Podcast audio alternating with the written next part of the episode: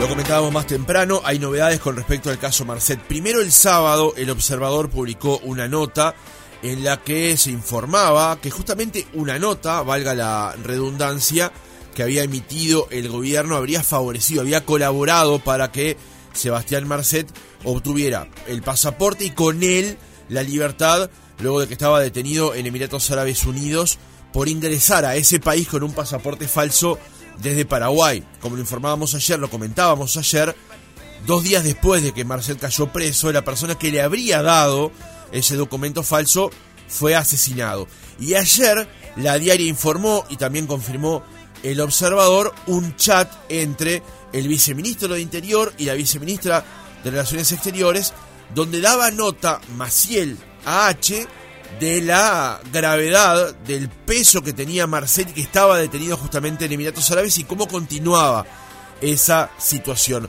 De eso ambos ministros habían informado al Parlamento en la interpelación del 22 de agosto que promovió Mario Vergara, pero a juicio del Frente Amplio en esa instancia no se dijeron todos los hechos o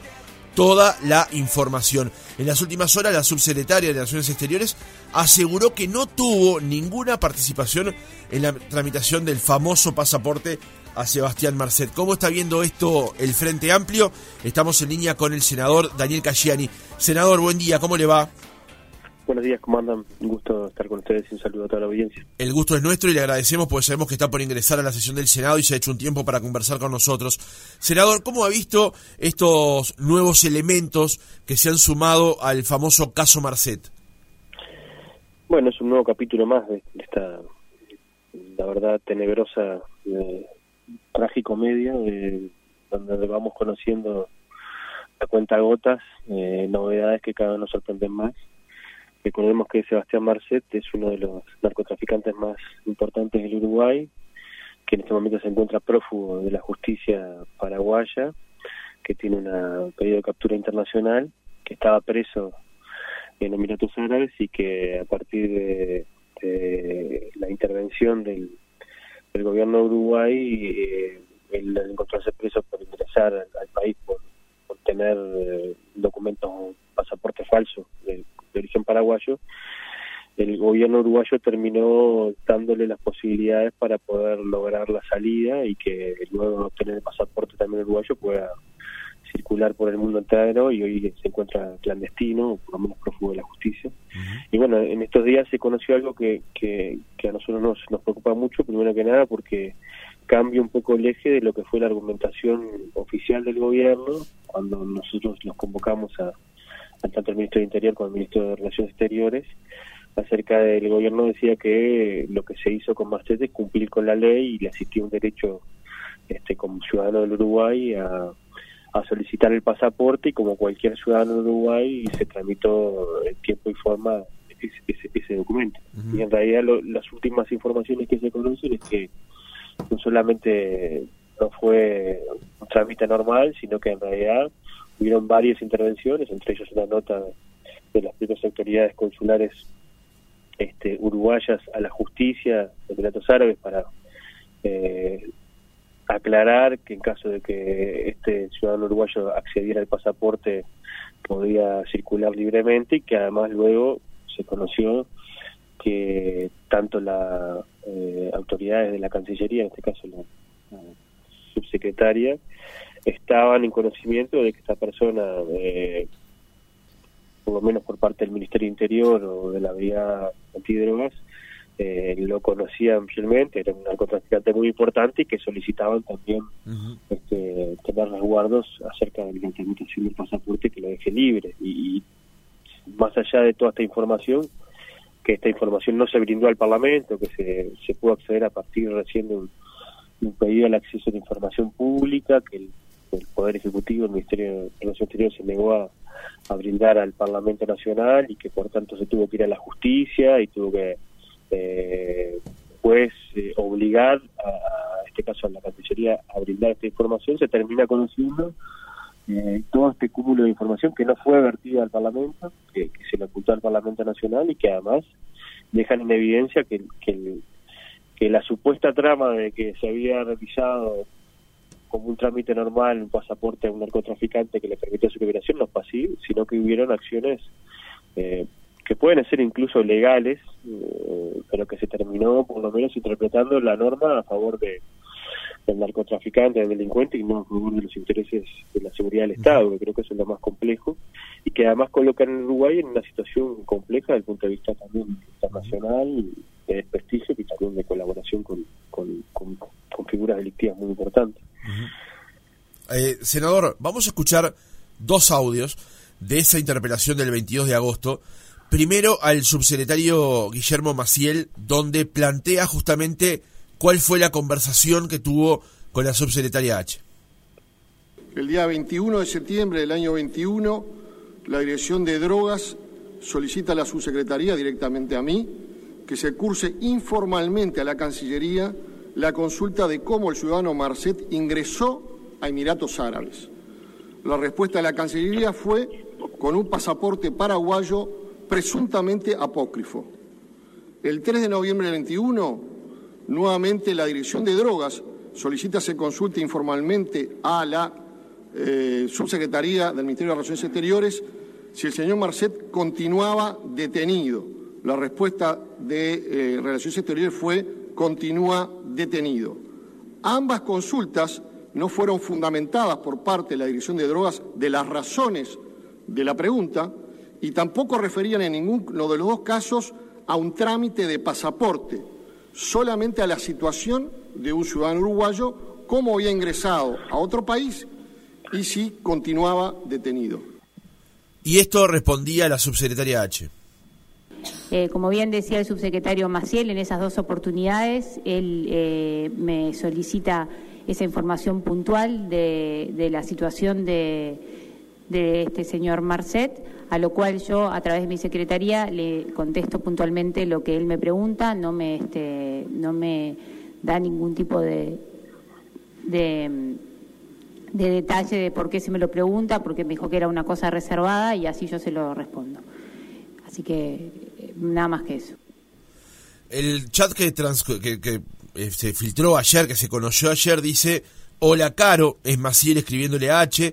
podemos saber qué pasó con este delincuente detenido en Dubái por documento falso es un narco uruguayo muy peligroso y pesado. Saber si sigue detenido o se le liberaron, lo cual sería terrible. Gracias, beso. Maciel eh, H le responde, hola, dale, te averiguo, beso. ¿Cuál es el elemento nuevo que juzga usted en esto, senador? Sí, primero que nada, ahí se menciona, se dice que en realidad eh, la consulta había sido reservada y que no se especificaba ninguna calidad este ciudadano y en realidad claramente su secretario establece no solamente que es un narcotraficante muy pesado y que sería muy complicado para el Uruguay que se lo libere, y además eh, en ese mismo mensaje ni siquiera la subsecretaria le aclara que ya se había comenzado el trámite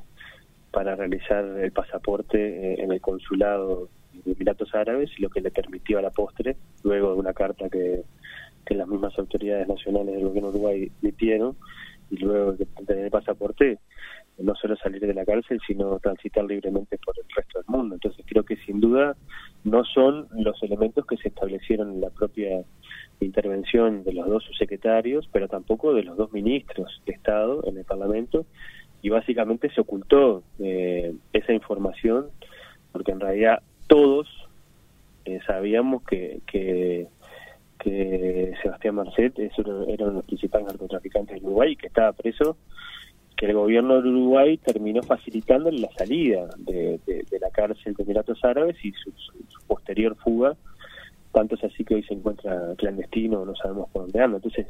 creo que, que no es menor esto que está sucediendo porque a nuestro entender se le mintió al Parlamento Nacional, se le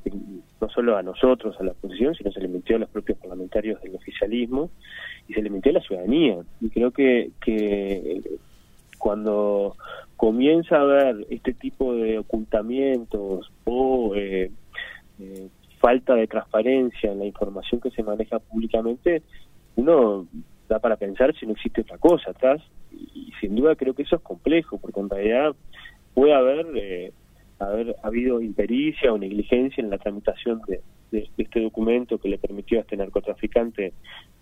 liberarse de la cárcel por parte de las autoridades uruguayas y del gobierno uruguayo, pero en este caso no solamente eh,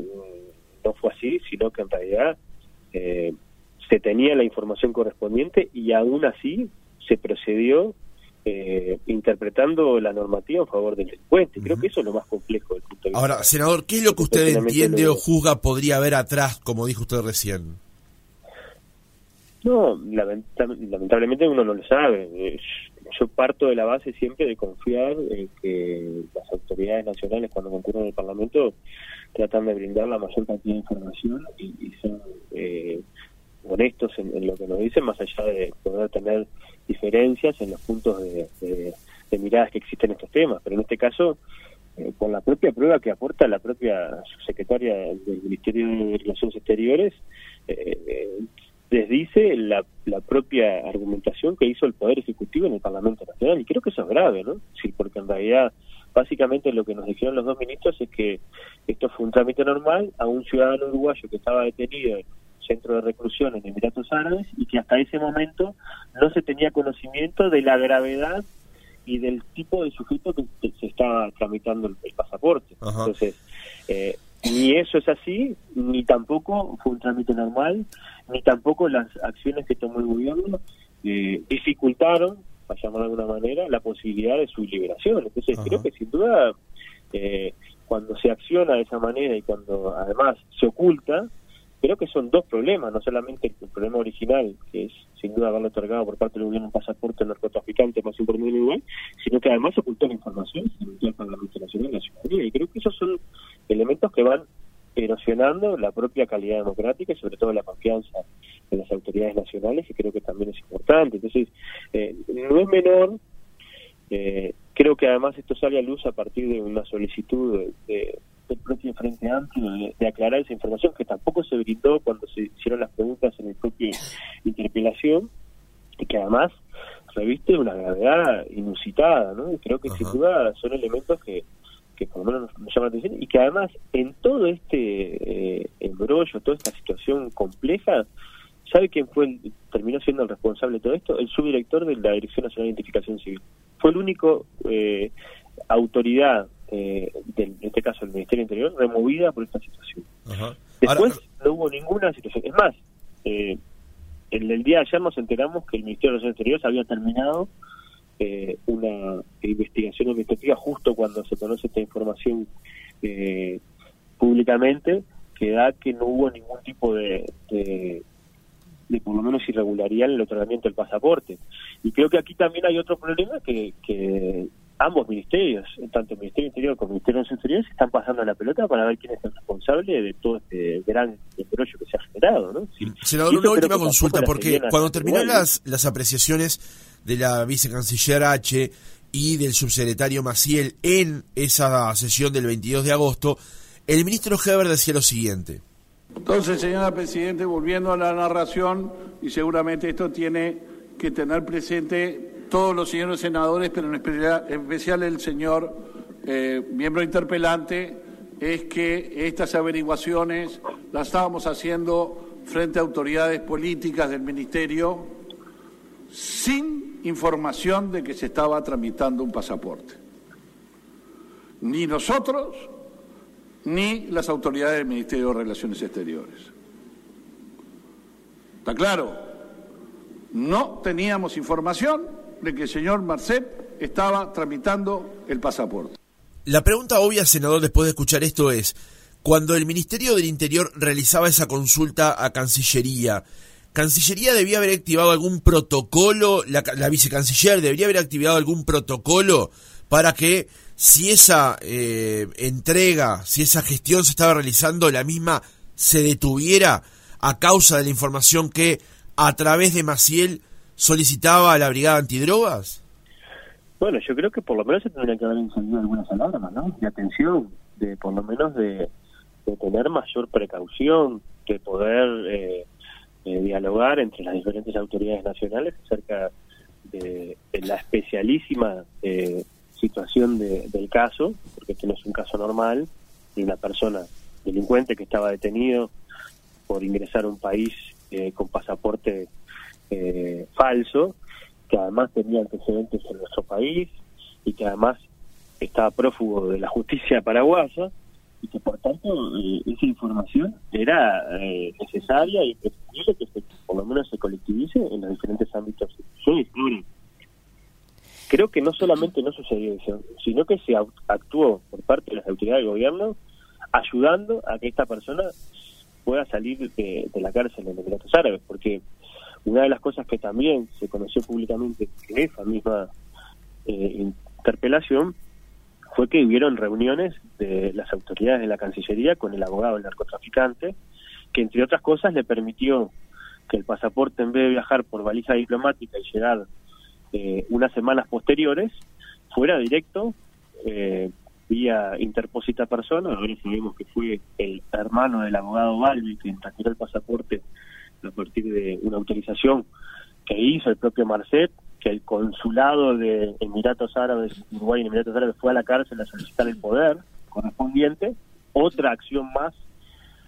que fue a favor del delincuente, no a favor de los intereses del Estado, lo cual eh, termina de, pintar un panorama que fuera de ser un trámite común, es un trámite especialísimo. Mire, yo eh, a veces tengo que viajar y tengo que pedir permisos especiales y le puedo asegurar